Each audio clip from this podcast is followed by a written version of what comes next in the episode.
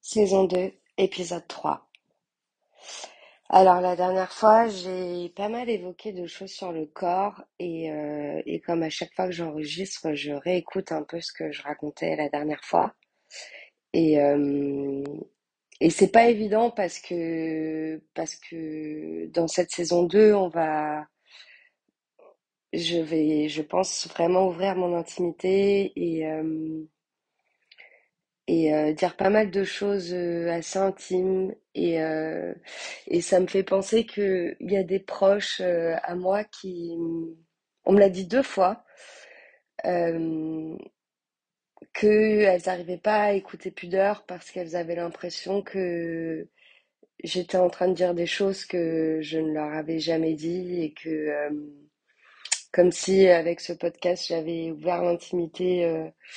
euh, quelque chose d'assez profond et que et que même dans mon quotidien en fait il y a des gens qui euh, qui n'ont pas forcément accès à ça. Et euh, et ça m'avait pas mal interpellée parce que justement autour de ce mot et et sur ma démarche et et toute cette réflexion est arrivée quand même la saison 1 était bien entamée. J'avais aussi un autre plan d'autres choses à dire mais j'aimerais bien y revenir parce que le fait de faire un podcast, c'est, on entend souvent ça en ce moment, le côté euh, de libérer la parole. Et en fait, euh, c'est pas tant parce que c'est à la mode, c'est parce que moi j'ai beaucoup et souvent utilisé ces enregistrements-là, un peu solo, pour euh, réfléchir, pour me poser des questions, pour pour réfléchir à haute voix, en fait, tout simplement. Et et d'autant plus parce que je me suis rendu compte que que ça faisait quelques années euh, pendant lesquelles j'ai été euh, vraiment dans un mutisme euh, hyper important. Il y a eu pas mal d'années où j'ai eu l'impression que j'avais un peu lâché l'affaire de parler de et de dire où je me situais et dire ce qui me traversait et partager un petit peu mon mon intimité parce que euh, parce que euh, pour différents euh, événements un peu traumatiques qui m'ont qui m'ont fait basculer dans un espèce de silence euh, euh, très très encombrant. Et euh, et c'est une époque où je pensais beaucoup de choses mais j'étais incapable de formaliser quoi que ce soit et euh, et j'étais euh, beaucoup en prise avec la colère et euh, j'arrivais pas à, J'- En fait, j'arrivais pas à comprendre qu'on puisse pas capter euh, mon état d'esprit et ma douleur et ma colère et ma tristesse parce que j'arrivais même pas à l'exprimer. Et euh, je pense que j'en voulais à mon entourage euh, euh, de pas saisir ça et de d'être toujours dans des espaces de crise et de et de mal-être en fait hyper profond. Et, euh, et ça s'est accentué vers la fin et euh, et euh, Et ouais, je me suis embrouillée avec certaines, certaines personnes, euh, des espèces d'altercations hyper violentes où je me suis dit que, euh, que j'avais pas envie de rester colère et de, de n'être plus que ça, parce que dans cette colère et dans, dans ces choses que je contrôlais pas complètement, il y avait un espèce de, euh, il y avait un lâcher-prise qui n'existait plus du tout dans mon quotidien. Et, euh, et quand on est traumatisé par des événements, moi, je sais que euh, je peux être euh, pendant des années euh, euh, la tête baissée, enfin complètement occulter euh, ce qui a pu m'arriver ou par défense, par euh, besoin de, de protection, de me remettre dans un cadre euh, sécurisant. Et euh, je pense que j'en reparlerai plus tard, mais euh, euh, je pense que j'avais arrêté de parler parce que je n'étais plus du tout sécurisée. et que je n'étais plus du tout dans un confort de euh, quand on se sent bien et qu'on a confiance en soi et euh, et, euh, et j'ai vécu des choses qui m'ont euh, qui m'ont euh, complètement détruit ma confiance en moi Et je pense que euh, je pense qu'en plus ça ne se voyait pas de l'extérieur. Et c'est ça dont j'ai beaucoup souffert, c'est que c'est que j'ai tué beaucoup de choses à beaucoup de monde et et il y avait un espèce de de personnage que pas forcément personnage parce que ça restait moi, mais de, de, de masque en tout cas qui me qui m'a aidé un petit peu à traverser ces années euh, et qui euh, au bout d'un moment un peu comme The Mask, hein, ce masque j'arrivais plus à le retirer et, euh, dessous je souffrais énormément.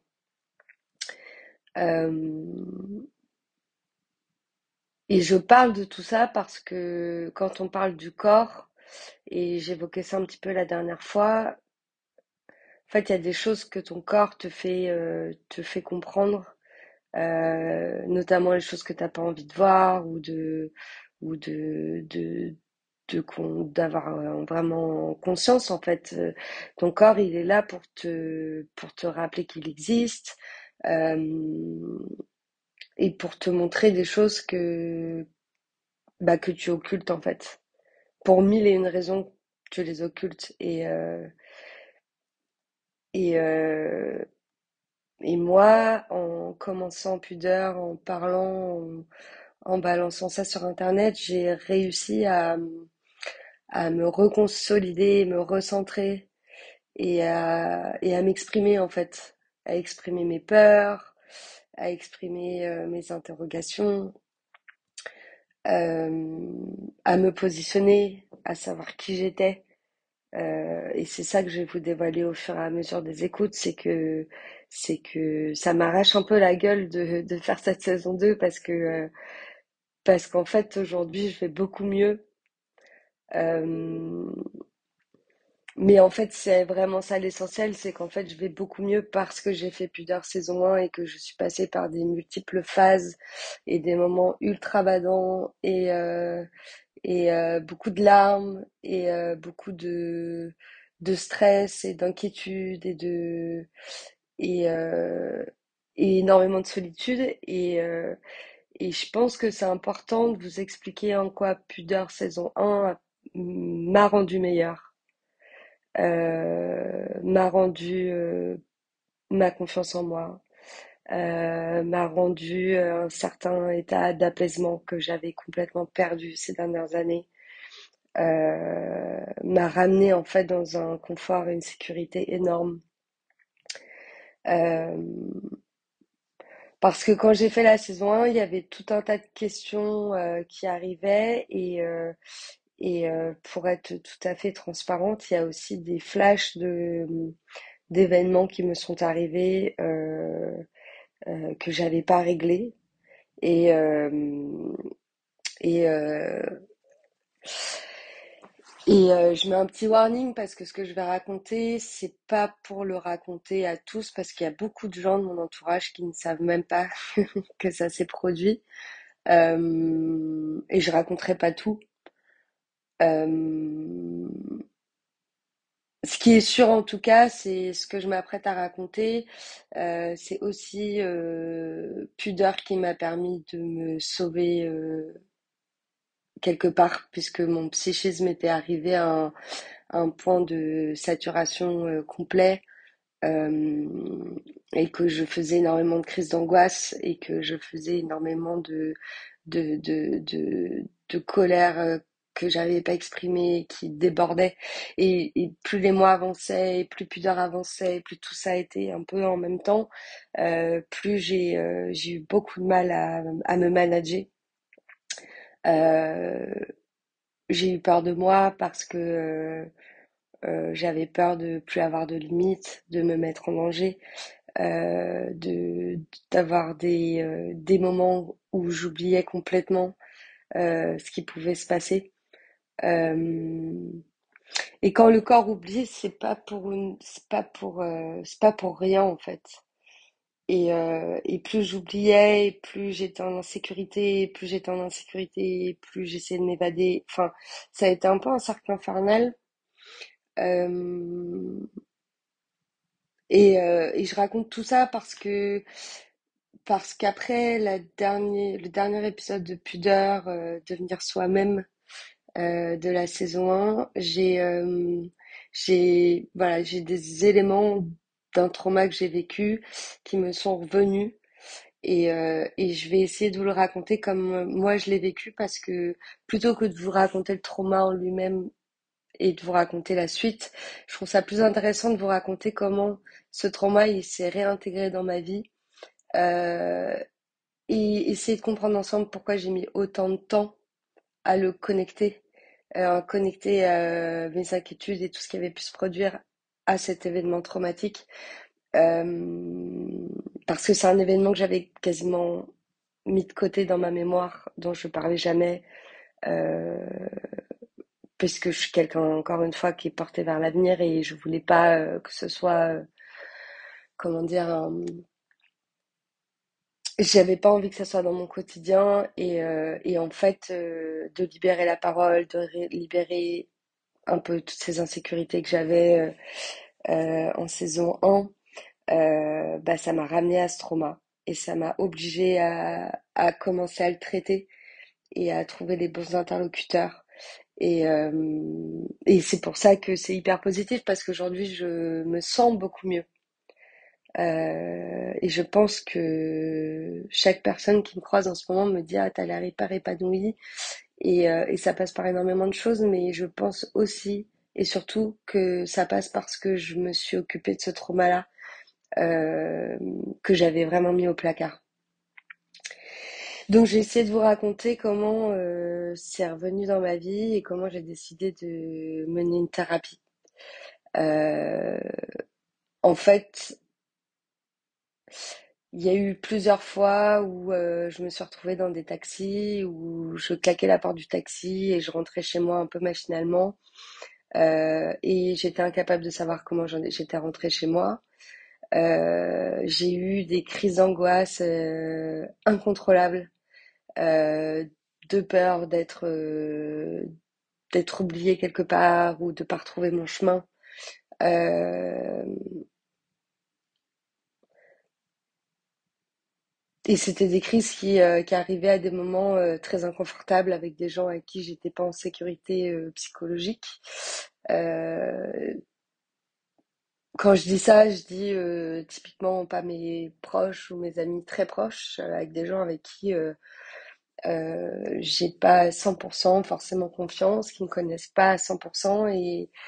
et, et ces crises arrivaient souvent à des moments où en fait je m'exposais et et où les gens pouvaient me juger et les gens euh, me jugeaient d'ailleurs euh, très durement et je le comprends. Euh, et, euh, et en fait, voilà, j'ai eu ces trucs qui revenaient et puis à un bout d'un moment, je me suis mise à reparler de, de ce trauma euh, qui, qui revenait, à savoir que euh, il y a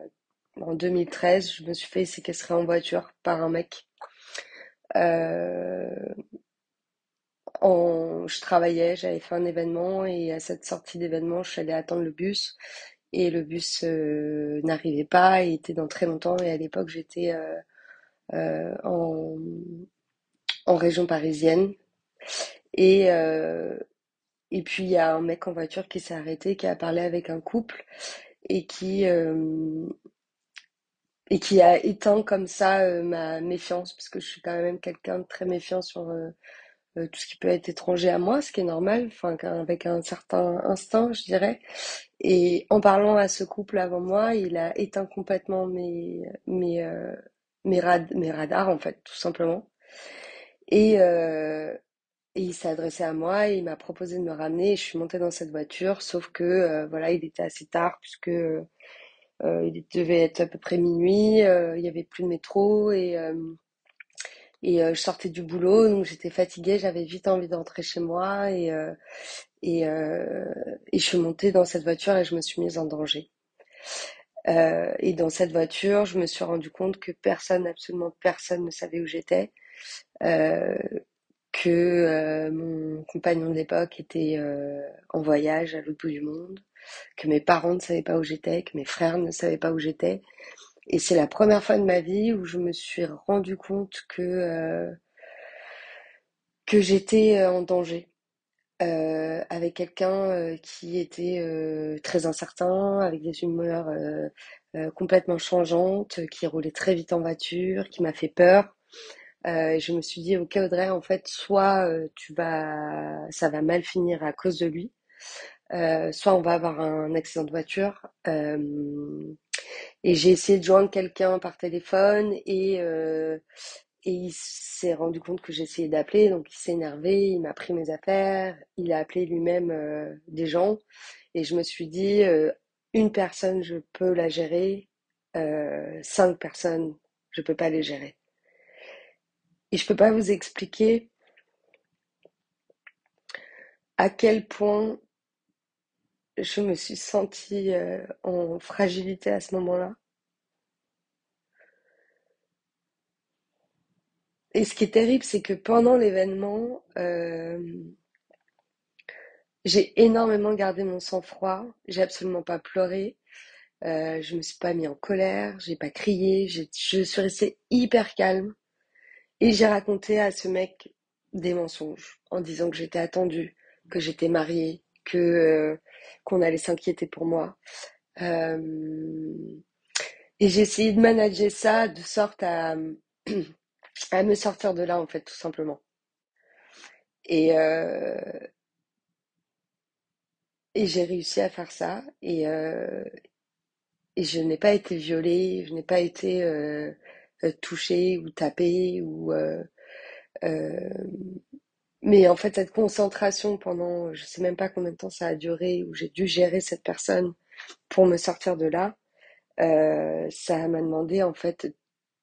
toutes mes ressources vraiment. Et euh, et plutôt que de me ramener en fait je reconnaissais pas la route et je regardais les panneaux et je savais pas où j'étais et on a fini à- par atterrir dans une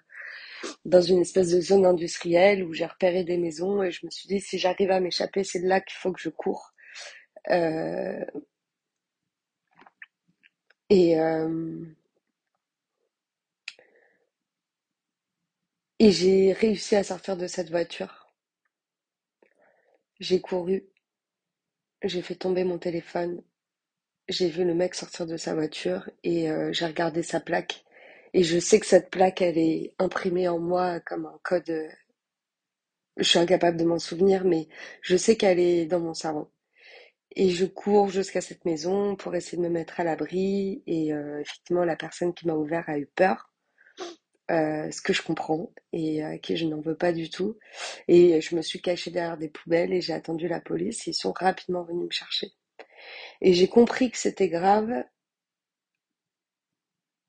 au moment où la procureure m'a dit que c'était un crime et que euh,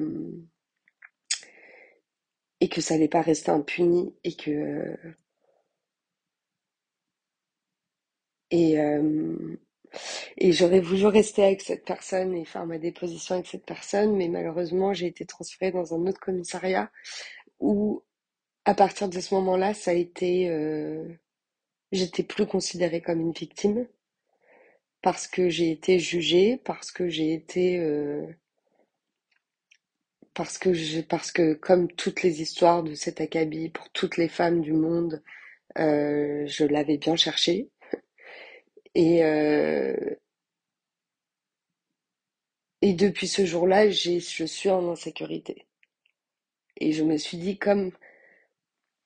comme ces personnes-là, après tout, n'écoutent pas ce que j'ai à dire dans un moment où j'aurais euh, juste besoin d'être écoutée, euh, j'ai lâché l'affaire de parler. J'ai lâché l'affaire de m'exprimer, de dire ce que je ressentais, parce qu'en fait, ça n'en valait pas la peine. Et très vite après, je vous parle de tout ça, c'est un peu glauque, mais euh, c'est important parce que c'est Pudeur qui m'a aidé à, me soigner de, de ce stress de ce stress en fait que j'ai gardé en moi pendant des années et euh, et je sais que cette histoire toutes les femmes du monde ont une histoire Alors même si c'est pas celle-ci, même si c'est pas exactement la même, même si tout ce qu'on veut, je sais ce que c'est qu'être une femme et d'être dans l'espace public et, et être en, être en danger en fait. Moi, ce jour-là, j'ai perdu ma naïveté euh, complète. J'ai per- j'ai j'ai perdu, euh, j'ai tout perdu en fait. Je, je suis restée enfermée chez moi pendant quelques jours et quand j'ai réussi à, à le dire à mes parents, euh, euh, ça a été euh, catastrophique du côté de ma mère. euh, enfin, elle était catastrophée. Et côté de mon père, il m'a dit, euh, tu t'en es sorti, c'est principal, quoi. Et en fait, récemment et avec pudeur, il y a, y a- je me suis mise à reparler de cette histoire à des proches. Euh, je me suis rendu compte que euh, j'étais stressée dans les taxis, que je quittais les taxis euh, euh, de façon euh, intempestive euh, parce que je ne pouvais plus être dans une voiture avec un inconnu. Mais j'ai mis énormément de temps à capter parce que je vous parle de cette histoire, c'était en 2013 et depuis, très clairement, hein, euh, la- le, le- le- très très peu de temps après, j'ai fait de l'hypnose et ce qui m'a permis de ressortir de chez moi, de reprendre ma vie, de de, de, de pas rester enfermée entre quatre murs. Euh, mais c'est revenu il y a quelques mois et, euh, et je me demandais pourquoi je me remettais à parler de cette histoire et, et j'ai finalement connecté en fait et j'ai une amie qui m'a dit, euh, qui m'a certainement, à qui je dois mon bien-être aujourd'hui, certainement, qui me dit, écoute, tu devrais aller faire de l'EMDR qui est une thérapie euh, dédiée euh, au trauma et, euh, et elle va te sortir de là. Et donc j'ai pris mon premier rendez-vous et je suis, j'avais déjà fait des thérapies auparavant et, et pour la première fois de ma vie, j'ai trouvé quelqu'un qui a, qui m'a aidé à comprendre psychologiquement ce que j'étais en train de traverser et aussi à l'expliquer à mes proches euh, parce que je suis quelqu'un qui a besoin de comprendre au cas où vous l'auriez pas noté. Euh, et cette personne m'a sauvé la vie parce qu'elle m'a fait lire des livres, parce qu'elle m'a, elle m'a éduqué sur le trauma. Elle m'a expliqué, elle m'a rassuré, elle m'a expliqué pourquoi je me souvenais pas. Euh, elle m'a expliqué tout le mécanisme qui existe quand euh, on, on a un élément déclencheur qui fait qu'on est qu'on est déboussolé hein, et qui euh, et qui euh, fatalement à chaque fois nous ramène à cette colère et à ce traumatisme. Et elle est en train de me, euh, si c'est pas déjà fait, parce que c'est pas fini, mais elle m'a grandement sorti de, de ces crises et de cette insécurité, de ces peurs et de ces débordements et de, et je vais beaucoup mieux. Et ça, c'est pudeur, c'est-à-dire que je pense le fait de, m'interroger sur la suite de ma vie, sur euh, justement ces traumas, sur ce qu'on va laisser à notre héritage, à nos enfants. Euh, je pense que inconsciemment, j'avais besoin de m'assurer que que je serais plus jamais ennuyée par cette histoire-là. euh. Alors c'est peut-être pas pour toujours, mais disons j'avais besoin de m'assurer que cette histoire-là n'entacherait pas euh, n'entacherait pas mes enfants. Et, et, et que j'étais dans un, je pense, une espèce de blocage qui m'empêchait de, de me projeter vers quoi que ce soit d'autre parce que euh, euh, j'étais euh, dans un corner dans ma tête en me disant, bon, en fait, je suis là et, et, et plus le temps est passé à ce moment-là, plus c'était compliqué d'avoir de l'amour propre, quoi. Parce que à chaque nouvelle crise, mais en fait, je me suis demandé si j'étais pas devenue folle, si euh, si euh, si euh, je valais vraiment quelque chose, si ça a été très difficile. Et je le raconte pas du tout ici par pour une attente de quoi que ce soit de qui que ce soit parce que je parce que je me permets d'en parler aujourd'hui parce que j'ai réglé ça dans ma tête et que et que j'ai eu le courage et le, la volonté d'a- d'aller me faire aider et de et de traiter ce trauma-là. Euh, et mon corps va mieux depuis. C'est ça qui est fou, c'est que c'est que l'esprit, il est quand même très corrélé au corps et euh, et, euh, et je me sens beaucoup plus libre en fait depuis que j'ai réussi à identifier le mal-être, à reconnecter euh, ces crises à, à cet événement, à m'en préoccuper, à me, à me soigner en fait, tout simplement. Par quelqu'un qui, euh, qui sait ce que je traverse et qui, euh, qui a les outils pour m'aider en fait. Et, euh, et c'est ça, un des premiers gros volets de, de ce que m'a apporté Pudeur. De, de dire que tout n'est pas lisse et tout n'est pas, euh, tout n'est pas superbe de l'extérieur. En fait, c'est Pudeur, ça a été un espèce de shaker qui m'a qui m'a qui m'a qui m'a emmené dans les tous les recoins de mon cerveau et qui m'a aidé à voir ce que je voulais pas voir. Euh, et je pense que parfois, si vous aussi, ça vous arrive de bah, d'être un peu obsédé par une question comme j'avais pu l'être au début de Pudeur, sur la transmission, sur les souvenirs, sur qui on est, sur qu'est-ce qui nous reste de notre enfance, sur sur tout ça, euh, c'est qu'en fait, on est amené par notre cerveau euh, à faire des stratégies d'évitement énormes, alors que, et vous allez voir où je veux en venir, c'est que pendant ma thérapie, en fait, euh, ce que j'ai ressenti euh, ce jour-là où j'étais dans la voiture da- avec mes, mes, mes- ma thérapie, je me suis rendu compte que j'avais déjà vécu un moment comme ça et ça s'est produit quand j'avais, je je sais pas, peut-être 7 ou 8 ans, je me souviens plus très bien. Et je me suis perdue dans la forêt, euh, je crois que c'était le, le bois de Vincennes ou bois de Boulogne. Franchement, je me souviens plus. Juste après une énorme tempête qu'il y avait eu à Paris en 97, si je dis pas de bêtises. Et, euh, et toute la force que j'ai concentrée en 2013 pour me sortir de cette voiture, je l'avais déjà mobilisée euh, à 8 ans quand je me suis perdue dans, cette forêt pendant plusieurs heures. Euh, ça a rappelé exactement les mêmes mécanismes en moi. Et je me dis que, que me concentrer sur la petite enfance et ce qui t'en reste, est-ce, est-ce que ça te formate, est-ce que ça te... Bah, tout ça, en fait, a, mûri en arrière-plan dans mon cerveau et m'a amené à me dire, ok, en fait, il y a aussi autre chose qui s'est produit et que tu n'as pas réglé euh, et qui est un empêchement au quotidien dans ta vie aujourd'hui à 30 ans. Et, euh,